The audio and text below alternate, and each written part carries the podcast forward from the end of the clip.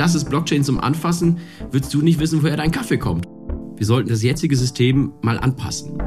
Ich unterstelle mal, dass viele von uns gerne alles richtig machen würden, also fair produzierte Kleidung tragen oder pestizidfreies Gemüse essen. Leider gar nicht so leicht, denn nicht immer steht tatsächlich drauf, was auch wirklich drin ist. Aber es gibt Hoffnung. Das sagt mein heutiger Gast, der Informatiker Antoni Hauptmann. Innovative Ideen, andere Wege, neue Möglichkeiten, Lösungen statt Probleme. Ihr hört Pitch, den Plan B Podcast und ich bin Salwa Humsi.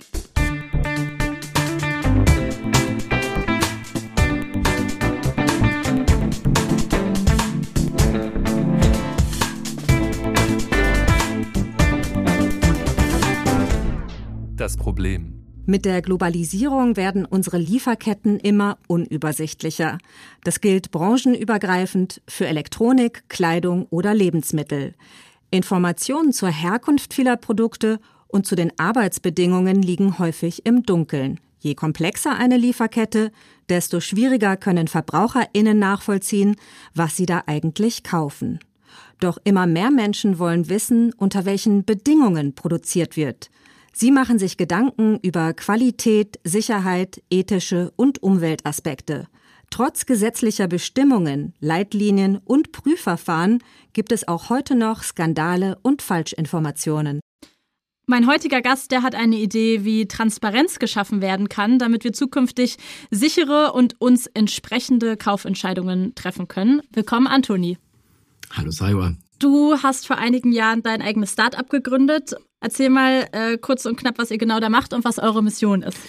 Also wir erzählen die Geschichte von Zutaten, von Menschen, von Lieferwegen, ähm, wer was wann wo passiert ist letztendlich und kommunizieren das dann zu den Konsumentinnen und das Ganze machen wir, indem wir Blockchain-Technologie einsetzen. Also eine Technologie, die Informationen sicher und transparent, abspeichernd und ähm, offen zur Verfügung stellt.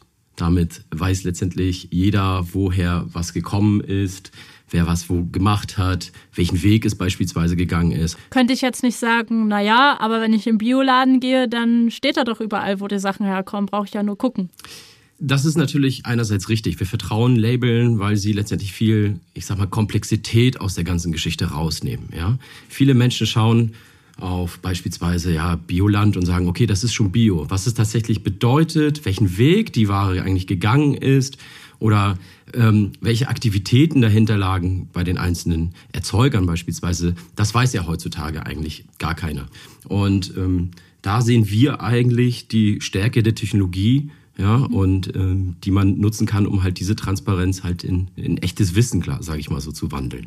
Mhm. Du sprichst gerade von Technologie. Wie kommt man denn als Informatiker darauf, sich mit Lieferketten auseinanderzusetzen? Also ich habe vor vielen Jahren als Unternehmensberater mal angefangen und wurde dann peu à peu, sage ich mal, in Projekte reingeschoben, die viel mit Supply Chains, also mit Lieferketten zu tun haben. Mir hat das extrem viel Spaß gemacht, weil ich ein Talent vielleicht dafür habe, gewisse Muster zu erkennen ja, und immer auch immer daran interessiert war, äh, aus die, die Perspektive eines jeden Stakeholders äh, zu verstehen. Also warum macht er das so? Was führt ihn zu, zu seinen Aktionen beispielsweise?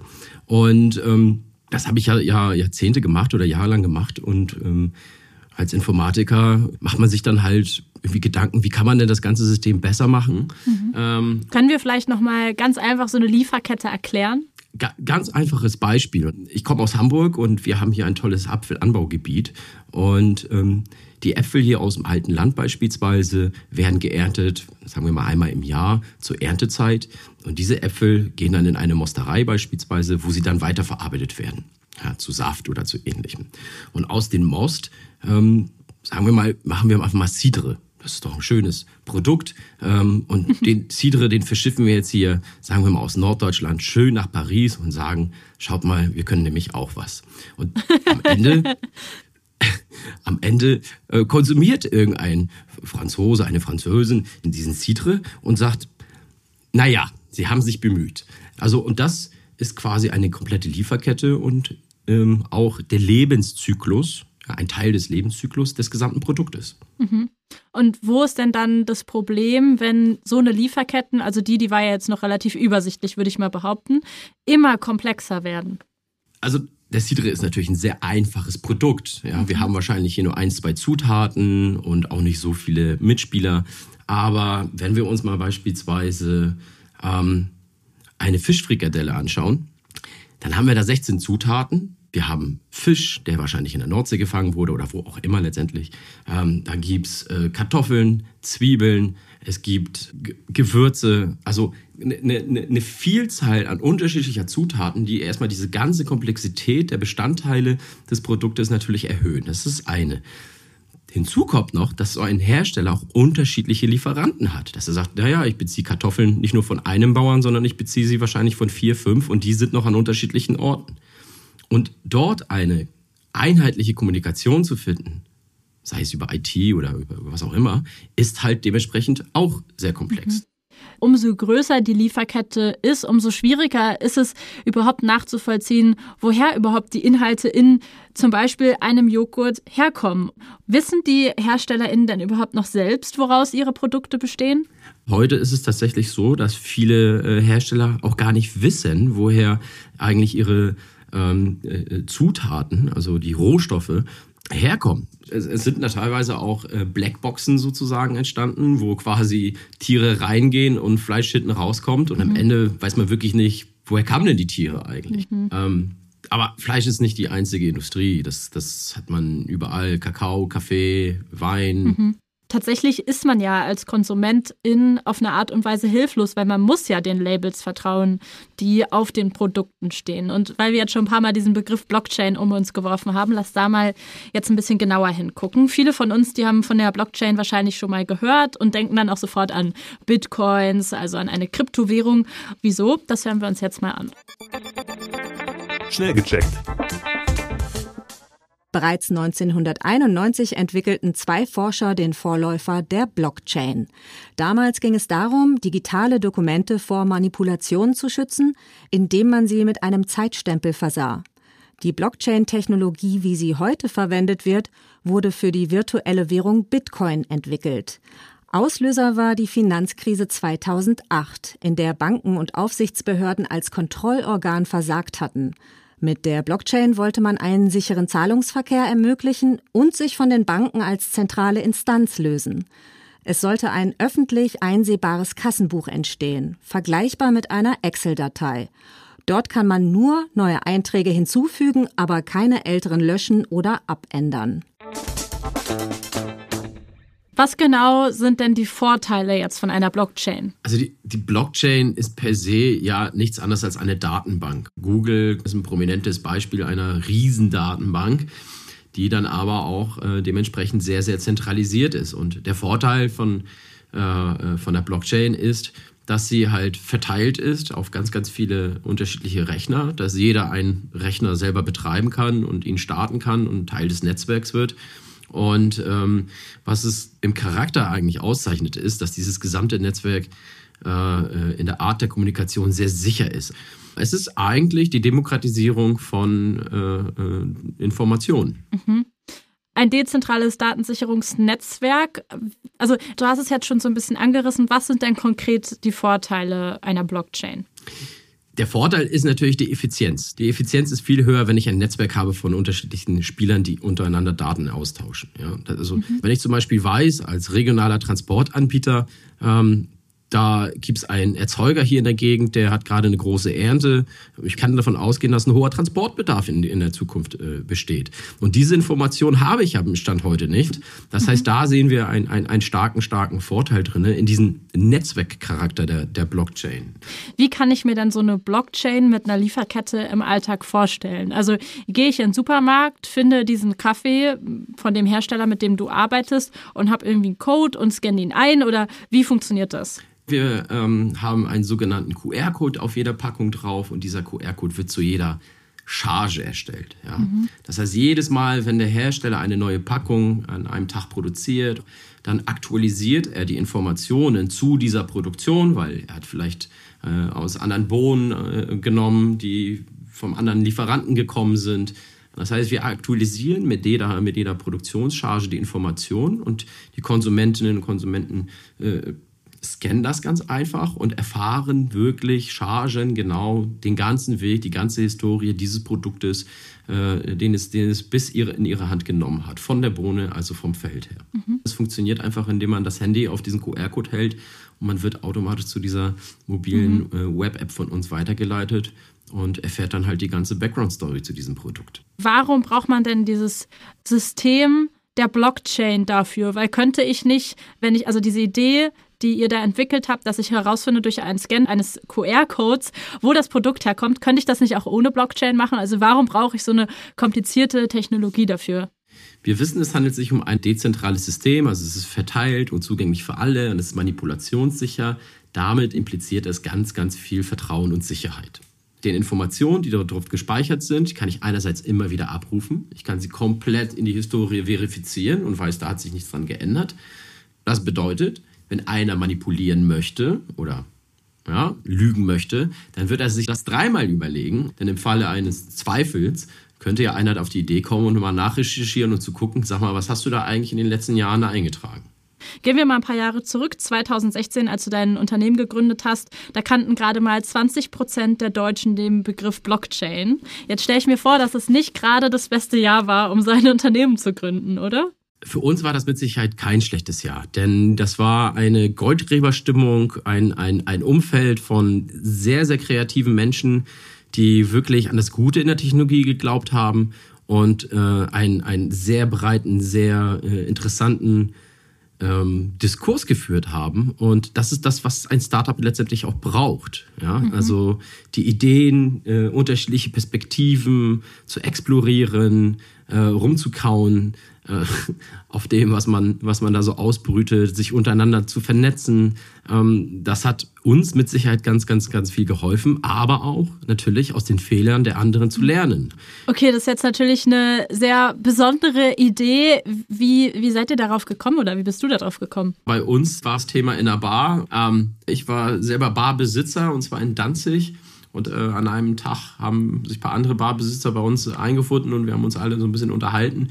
Und uns ist aufgefallen, äh, so, sobald wir anfangen, Informationen untereinander auszutauschen, können wir äh, uns, ich sag mal, in der Preiskommunikation besser äh, koordinieren. Ähm, Hintergrund war, wir hatten alle den gleichen Lieferanten und haben alle äh, unterschiedliche Preise bestellt. Und ich mhm. hatte tatsächlich den besten Preis, obwohl ich am, am, am, am wenigsten letztendlich äh, bestellt habe bei denen. Mhm. Aber das war so ein, äh, ich sag mal so ein Aha-Effekt zu sagen, hey, wenn sich gewisse äh, Player äh, zusammentun in einer Lieferkette beispielsweise und gewisse Informationen untereinander austauschen, können sie sich letztendlich ähm, besser koordinieren und da dementsprechend auch äh, effizienter, äh, kosteneffizienter agieren. Und äh, könnte man sagen, das war auch wirklich so der initiale Zündungsstart für Hours. Mhm. Kannst du noch mal erklären, warum die Unternehmen überzeugt sind, dass sie euch brauchen und warum sie zu euch kommen? Also was sie sich davon erhoffen quasi? Die Konsumenten möchten wissen, woher die Lebensmittel kommen. Die verlangen Transparenz und äh, klare, klare äh, Sicherheit darüber, dass diese Informationen letztendlich richtig sind und dass man darauf vertrauen kann. Und das entdecken einfach viele Hersteller für sich, ja, die sich da neu positionieren wollen, die sagen, ich bin nachhaltig in dem, was ich mache, ich äh, habe tolle Produkte und ich gehe einen neuen Weg. Und ihr seid genau die richtigen, mit denen ich das quasi kommunizieren kann in den Markt hinein.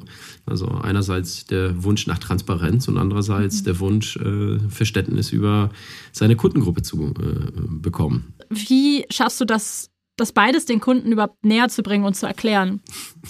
Ich hatte wirklich das Glück und bin da unheimlich dankbar dafür, dass ich 2018 nach Uganda reisen durfte auf die größte Blockchain-Konferenz Afrikas und ich kam sofort ins Gespräch mit der äh, National Coffee Authority, also dem Ministerium für Kaffee. Mhm. Und die waren so begeistert davon, dass ich letztendlich gesagt habe, schaut, also ich kann mit meiner Lösung äh, erzählen, woher der Kaffee kommt, welcher Bauer letztendlich da die Ernte gemacht hat, wann geerntet wurde, an welchem Ort genau. Ihr könnt das ja sauber dokumentieren und äh, zum allerersten Mal sehen eure Bauern, wo dieser Kaffee letztendlich auch getrunken wird. Also mhm. wir geben ihnen ja direktes Feedback.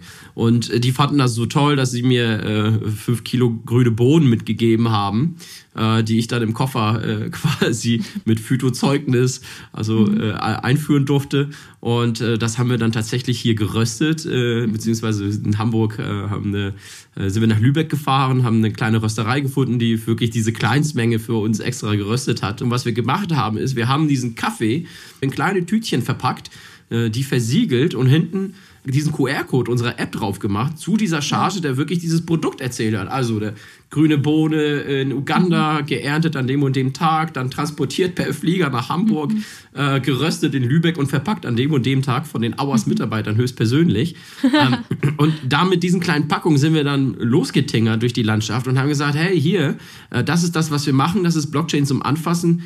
Willst du nicht wissen, woher dein Kaffee kommt? Und äh, so haben wir auch unseren allerersten Kunden bekommen, der das so toll fand und nach wie vor unser Kunde ist seit drei Jahren. Geil. Welche Vorteile ergeben sich denn zusätzlich für die LebensmittelherstellerInnen, wenn sie sich für die Zusammenarbeit mit euch entscheiden?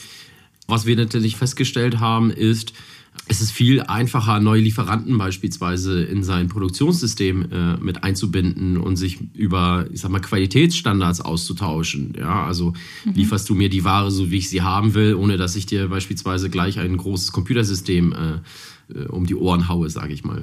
Was beispielsweise auch ein Riesenvorteil ist, ähm, ist diese Netzwerkkommunikation. Also wenn man sich untereinander schneller darauf einigt, was in Zukunft produziert werden soll, hilft es allen äh, in seinem eigenen Geschäft letztendlich Planungssicherheit und auch sonstige Kapazitätsplanung besser auszurichten, was dazu führt, äh, dass es auch weniger Verschwendung gibt. Und das Nonplusultra-Argument ist, dass ich mit einem Klick sagen kann, wo beispielsweise eine fehlerhafte Charge am Markt sich gerade befindet. Ja, also mhm. genau zu wissen, okay, ähm, mein Lieferant hat mir jetzt irgendwie Weizen geschickt, der war ja doch kontaminiert und ich habe da jetzt Nudeln gemacht. Wo sind denn die Nudeln eigentlich angekommen? Das ist ja heute eigentlich ein Akt, der Wochen und Tage dauert äh, und teilweise auch dazu führt, dass gute Ware zerstört wird, weil man sich nicht sicher ist und man schnell reagieren muss. Also die Vorteile liegen da ganz mhm. klar auf der Hand. Und das ist das, was wir letztendlich auch äh, unseren Kunden mit auf den Weg geben, exploriert und schaut, äh, welchen Mehrwert wir euch geben können und, und welchen Nutzen ihr äh, davon habt, denn der ist tatsächlich von Fall zu Fall immer unterschiedlich. Mhm. Ich möchte gerne mit dir ein kleines Entweder-Oder-Fragen-Spiel spielen. Und zwar habe ich Fragen und ja, das sind Entweder-Oder-Fragen und du musst dich immer für eine Antwort entscheiden. Entweder oder. Es geht ganz schnell. Bist du ready? Ich höre zu. Okay. Realist oder Träumer? Träumer. Windows oder Mac? Mac. Darknet oder Internet? Internet. Twitter oder Clubhouse? Weder noch. Telefonieren oder texten? Telefonieren. Texten oder Sprachnachrichten? Sprachnachrichten. Ordnung oder Chaos? Geordnetes Chaos. Fahrer oder Beifahrer? Fahrer. Euro oder Bitcoin? Euro. Aha, warum? Also bei aller Liebe zur Kryptowährung, Bitcoin finde ich absolut spannend und ist auch äh, ein tolles, tolles Produkt. Ähm, aber wir dürfen gewisse, äh, ich sag mal, Stabilität äh, nicht außen vor lassen. Und äh, beide müssen voneinander lernen und beide müssen irgendeine Lösung für die Zukunft finden. Und äh, daher sehe ich eigentlich eher die Hausaufgaben auf Seiten des Euros. Und den rufe ich jetzt dazu auf, äh, sich anzupassen. okay, jetzt haben wir äh, vorhin ja schon darüber gesprochen, dass die Blockchain sich für alle möglichen Transaktionen eignet, die fälschungssicher sein müssen. Die Einsatzmöglichkeiten, die sind also ziemlich vielfältig. Schnell gecheckt. In Schweden arbeitet das Grundbuchamt seit 2017 mit einer Blockchain. Für den Kauf eines Grundstücks müssen sich Maklerinnen, Banken und Käuferinnen per App registrieren. Auf der Blockchain werden sämtliche Informationen gesichert. Beglaubigungen, Transaktionen, wem gehört was. Das reduziert Betrugsfälle und spart bürokratischen Aufwand und Zeit. Aber bisher wird dafür die Blockchain eben noch nicht benutzt. Das ist eher noch, ich sag mal, Nischengebiet. Kannst du irgendwie einen Überblick geben oder hast du einen Überblick, wie da die Situation in Deutschland ist, auch im Vergleich zu der Welt, inwiefern da wirklich schon überlegt wird, mit Blockchain zu arbeiten? Also es gibt mit Sicherheit ganz, ganz tolle Projekte, Startups hier in Deutschland, die sich mit der Thematik Blockchain auseinandersetzen, sei es im Fintech-Bereich, was ja ein sehr, sehr prominenter Markt ist, also weil mhm. ja Bitcoin daherkommt und das war ja der erste Use Case. Ähm, klassisch zu Deutschland kann ich aber einfach nur sagen, es ist alles nicht genug. Ja? Mhm. Also wir hängen komplett der Welt hinterher. Hier fehlt es komplett an Mut, hier fehlt es komplett an Weitblick. Ähm, äh, also wirklich auch auf, auf seitens der Regulierer. Also ähm, warum muss ich mich mit, wenn ich mich mit Blockchain auseinandersetze, eigentlich mit der BaFin auseinandersetzen? Das möge mir mal einer erklären. Hm. Ähm, verstehe ich nicht. Äh, laut Bitkom 2019 haben drei Prozent der befragten deutschen Unternehmen der Lebensmittelindustrie derzeit Blockchain-Technologie im Einsatz. Vier Prozent geben an, einen zukünftigen Einsatz zu planen. Also die Zahlen sind tatsächlich noch niedrig. Also bei uns ist da offensichtlich noch so ein bisschen Skepsis da. Ja, es ist also Skepsis ist eine Sache, aber viele der Unternehmen, mit denen wir heute sprechen, sind ja bei weitem nicht äh, durchdigitalisiert. Also mhm. da herrschen ja noch Papierprozesse. Äh, die Kommunikation mit Lieferanten ist ja eigentlich noch von 1986. Mhm. Ähm, mhm. Daher ist die Frage, wie schafft man denn den Sprung äh, in die Zukunft? Und, und es gibt ja auch so ein schönes chinesisches Wort, also eine Schlucht lässt sich nicht in zwei Sprüngen überspringen. Mhm. Ähm, Viele springen erstmal und versuchen erstmal ins Jahr 2000 einzukommen. Mhm. Aber ich denke nicht, dass es, ich sag mal, äh, in Deutschland an, an, an Menschen fehlt und Einstellung fehlt, mutig zu sein. Ganz und gar nicht, denn äh, wir sind ja das Land der Ingenieure und, und ähm, was wir bisher irgendwie auch geschafft haben, sind ja auch enorm hochqualitative äh, Produkte auch zu schaffen. Und ähm, das sollten wir aber auch jetzt mal langsam transferieren in, in das Digitale und uns nicht einfach die, die Butter vom Brot nehmen lassen von anderen Playern auf der Welt. Mhm. Was ist denn sonst noch an Blockchain ausbaufähig? Jetzt wäre es dann möglich, Blockchain so weit zu treiben, dass man nicht nur versteht, wie die Lieferkette aussieht, wer das hergestellt hat, sondern auch wirklich mehr über die Arbeitsbedingungen hinter dem Produkt zu erfahren, über faire Löhne und über CO2-Bedingungen. Ähm, das haben wir heute schon. Mhm. Was wir ja unseren Kunden anbieten, ist zu sagen, schaut, dokumentiert doch euer nachhaltiges Agieren auf der Blockchain, sagt beispielsweise, was für eine Löhne ihr bezahlt habt, zeigt und dokumentiert, welchen CO2-Ausstoß es hatte.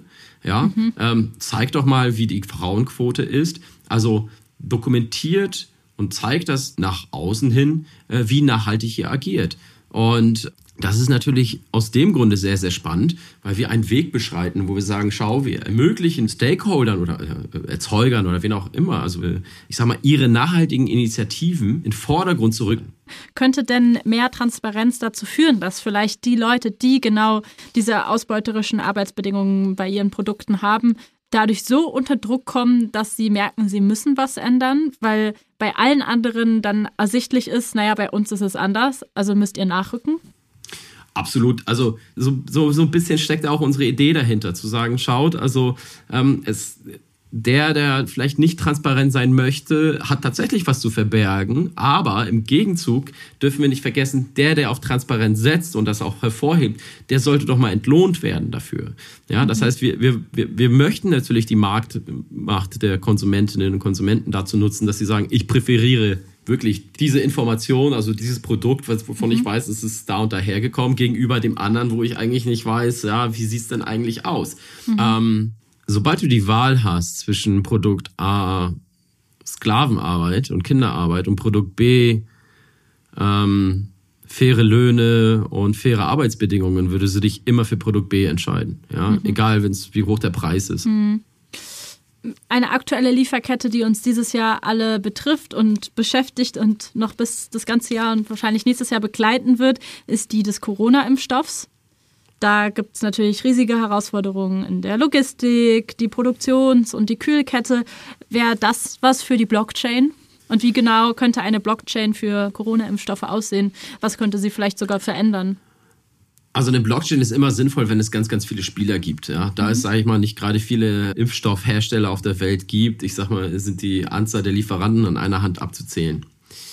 Die Frage darüber beispielsweise, ob der Wirkstoff nach wie vor wirkt, weil er vielleicht der gesamten Kühlkette äh, unterlegen war und die Kühlkette wurde eingehalten, ist natürlich eine legitime Fragestellung, wo man sagen könnte, Mensch, die Blockchain hilft da in der Dokumentation. Also wurde beispielsweise äh, der Impfstoff so zu bestimmten Kühltemperaturen auch sauber transportiert, ohne dass sich da irgendwas verändert hat oder höhere Temperaturen. Das ist natürlich sehr, sehr sinnvoll, aber letztendlich kann man das auch mit anderen Lösungen, heutigen Lösungen viel einfacher benutzen. Die Blockchain faltet ihre Wirkung, je mehr Spieler in dem ganzen Spiel mit drin sind, also Konsumenten, Hersteller, Produzenten, alle, alle zusammen. Mhm. Was gibt es denn sonst noch für Lieferketten, wo eine Blockchain einen, einen positiven Einfluss hätte? Grundsätzlich das Transportsystem ist ein sehr, sehr spannendes System. Ähm, also das kriegt, kriegt man ja als Normalsterblicher nicht so richtig mit, es sei denn, man kriegt sein Paket nicht rechtzeitig geliefert oder es ist dann irgendwie mal wieder irgendwo verschwunden. Aber der logistische Aufwand im Hintergrund ähm, ist doch sehr, sehr enorm.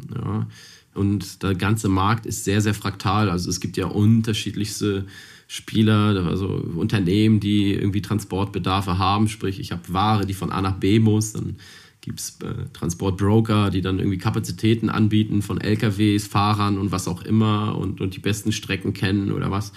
Ähm, das ist ein sehr, sehr äh, großes Gebiet, wo so eine Lösung sehr, sehr äh, helfen könnte, weil sie zumindest alle auf ein Kommunikationslevel bringen könnte, sodass man äh, sich darüber austauschen kann. Mhm. Ich habe jetzt noch ein paar Schnellfragen für dich. Super. Du musst jetzt wieder flink sein, schnell beantworten. Auf den Punkt. Welche Serie hast du als Kind am liebsten geschaut? Star Trek. Eine Begegnung, die du nie vergessen wirst. Ich glaube Günter Grass. Welche technologische Innovation siehst du kritisch? Künstliche Intelligenz. Hm, interessant. Wenn du auswandern würdest, wo geht's hin? Auf die See. Was treibt dich an? Hm, vieles. Aber ich würde sagen, was mich antreibt, ist tatsächlich ein gutes Erbe zu hinterlassen. Mhm. Mit welchen Vorurteilen und Klischees hast du als Informatiker meistens zu kämpfen? Hm, dass ich vielleicht zu viel Pizza esse. Echt? Weiß ich nicht. Also ich habe ehrlich gesagt keine, keine ich ich wüsste Stimmt nicht, dass das mir... denn? Isst du zu viel Pizza? Nein, eigentlich nicht. okay, also stimmt's ja nicht mehr. Wie realistisch ist es denn bei all diesen positiven Dingen, die du jetzt aufgezählt hast, dass eine Technologie wirklich so viel Wandel mit sich bringt? Also, dass, dass, dass das wirklich so passieren würde, wie wir uns das jetzt so ein bisschen idealistisch vielleicht ausgemahlen äh, haben? Da führt nichts dran vorbei. Da kann man Bitcoin verbieten, meinetwegen, aber es wird ein, ein Derivat, eine neue Version äh, geben, die einfach besser ist und einfach die Kinderkrankheiten ausgemerzt hat. Schluss aus. Ähm, die Frage ist, wann erreicht es die Massen? Dann sprechen wir einfach in 10 oder 20 Jahren nochmal und ähm, machen mal eine Bestandsaufnahme, was sich so verändert hat. Oder auch vielleicht gar nicht. Vielleicht hat sich auch einfach gar nichts verändert.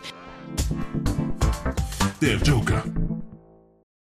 Meine letzte Frage an meine Gäste in diesem Podcast ist immer die gleiche. Und zwar, was würdest du mit einem politischen Joker in deinem Expertenbereich tun? Was wäre deine politische Forderung? Mm, ich würde per sofort das Lieferkettengesetz einführen. Grundsätzlich geht es beim Lieferkettengesetz um die Einhaltung der Menschenrechte entlang der Wertschöpfungsketten, ja, also mhm. der, der, Lieferketten und damit auch Verantwortung zur Nachhaltigkeit. Ja. Mhm. Wenn man sich jetzt vorstellt, wir haben als Beispiel. Wir haben jetzt Fahrzeughersteller, die sagen, wir machen jetzt grüne Fahrzeuge, Elektromobilität und so weiter und so fort. Auf der Gegenseite hat man dann aber äh, Rohstoffe, die mit Raubbau, Sklavenarbeit, Kinderarbeit irgendwie verbunden sind. Mhm. Was für mich bei einer, bei einem Lieferkettengesetz oder wie man das auch nennen mag, letztendlich von, von Bedeutung wäre, ist letztendlich äh, Einhaltung der Regeln für alle letztendlich äh, wirksam zu machen. Das mhm. könnten mit Stand heute, denke ich, 80 Prozent aller Betriebe in, in, Deutschland schon realisieren, wenn sie wollten. Mhm. Das geht natürlich einher mit Transparenz. Ja, denn nur wenn ich wirklich äh, sauber dokumentiere, wie meine Beziehungen sind, was passiert vor Ort, wo kamen die Dinge alle her, kann ich das auch letztendlich auch entsprechend äh, kommunizieren. Unser Gedanke ist ja zu sagen, schaut, ähm, Transparenz ist ja keine Gefahr für dich, ja, mhm. sondern es ist ja ein klares Qualitätsmerkmal, ein zusätzliches Qualitätsmerkmal. Mhm. Antoni, ich danke dir vielmals für diesen Einblick in deine Welt. Ich konnte jetzt wirklich noch Stunden drüber reden, weil ich habe noch eigentlich ziemlich viele Fragen, aber ich glaube, das reicht jetzt erstmal. Vielen, vielen Dank, dass ich da sein konnte. Hat mir Spaß gemacht. Cool. Das war ein super, super spannendes Gespräch. Ich habe das Gefühl, diese sehr theoretische Blockchain ein bisschen besser verstehen zu können und bin sehr gespannt, auch wie sich das in Zukunft entwickeln wird. Nächste Woche geht es hier natürlich weiter, selbe Zeit, selber Ort und wir sprechen über ein Thema, worüber wir alle wahrscheinlich bisher sehr, sehr wenig gesprochen haben, und zwar über den Tod. Ich bin Cyber Humsi und das war Pitch, der Plan B Podcast.